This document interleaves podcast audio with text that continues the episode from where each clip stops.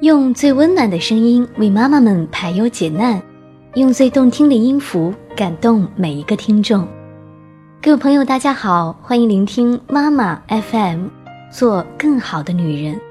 我是主播舒雅。今天的节目，我来教你对付不能耐心等待的熊孩子。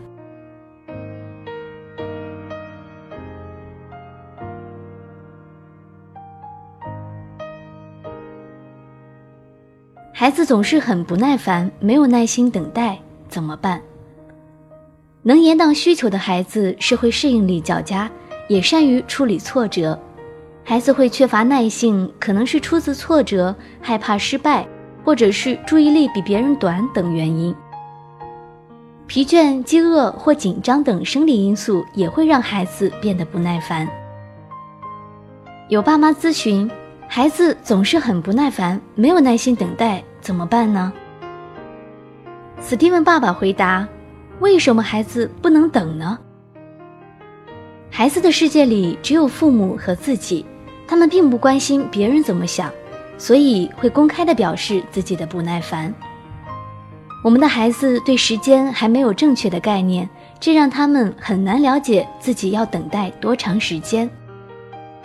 已经多久了？”我们能走了吗？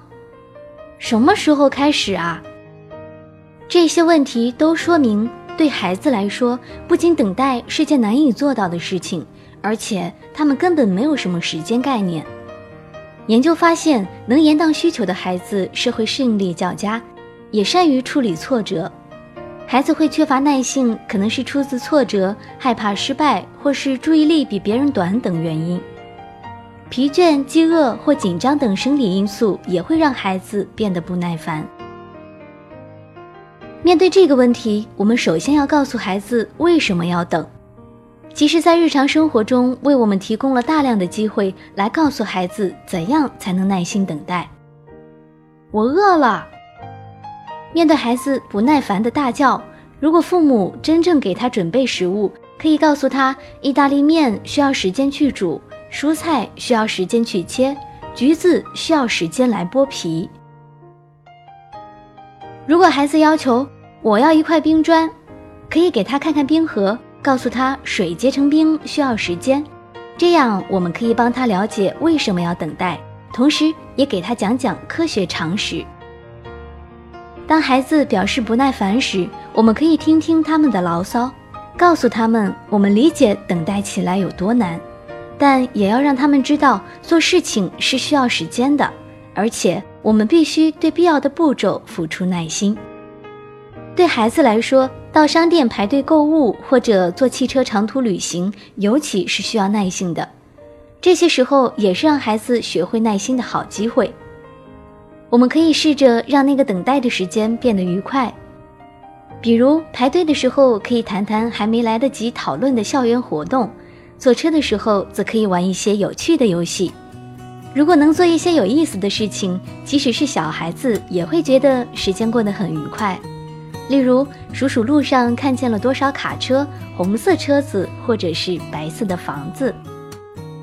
针对缺乏时间概念的小小孩，父母可以借由提供沙漏、定时器等视觉指针，深呼吸、数数，要孩子先唱一首歌等也有帮助。父母平时也要立下典范，让孩子目睹大人自己是如何克服不耐烦的情境的。不得不承认，现在很多家庭在孩子表现好的时候，父母往往疏于赞美。但强化正向行为的关键在于，孩子一有进步时，要立即给予称赞，如“我很开心，谢谢你这么有耐心等我讲完电话。”第二点就是要帮助孩子享受等待的过程。培养孩子的自我控制力，其实就是教他们学会等待。为了培养孩子的耐性，父母必须给予合理的环境、实际的期待和具体的规定，同时也应思考父母是否总是习惯性的立即满足孩子一时的冲动和需求，而造成孩子的不耐烦。所以我建议各位父母使用渐进的方式，先试探孩子究竟可以等多久。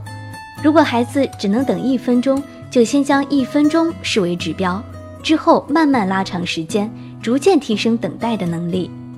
事先明确告知孩子，如果在这段时间内耐心等待，就能得到奖赏；如果失去耐性，只好等更久，甚至取消权利。和孩子约定时，规则要明确，也要维持奖赏的新鲜度。一旦定下标准，就要说到做到，让孩子知道你是认真的。我们可以帮助孩子享受等待的过程，并从中受益。通过看日历，孩子学习如何用图画表示时间，并对不同长短的时间单位形成基本的概念。学龄前儿童喜欢拥有自己的日历。并用胶纸在上面标出他们期待的日子。当那个日子越来越近时，他们会采取行动，让那个日子在最终到来时显得更加特别。例如，制作圣诞或元旦的装饰物，准备节日宴会，为过生日或喜欢的人准备礼物，等等等等。好的，感谢你的收听，这就是本期节目的全部内容。如果你想聆听更多精彩节目，可以微信搜索“妈妈 FM” 的拼音，关注之后继续收听。我是舒雅，希望你今天有一份好的心情。我们下期节目再见吧。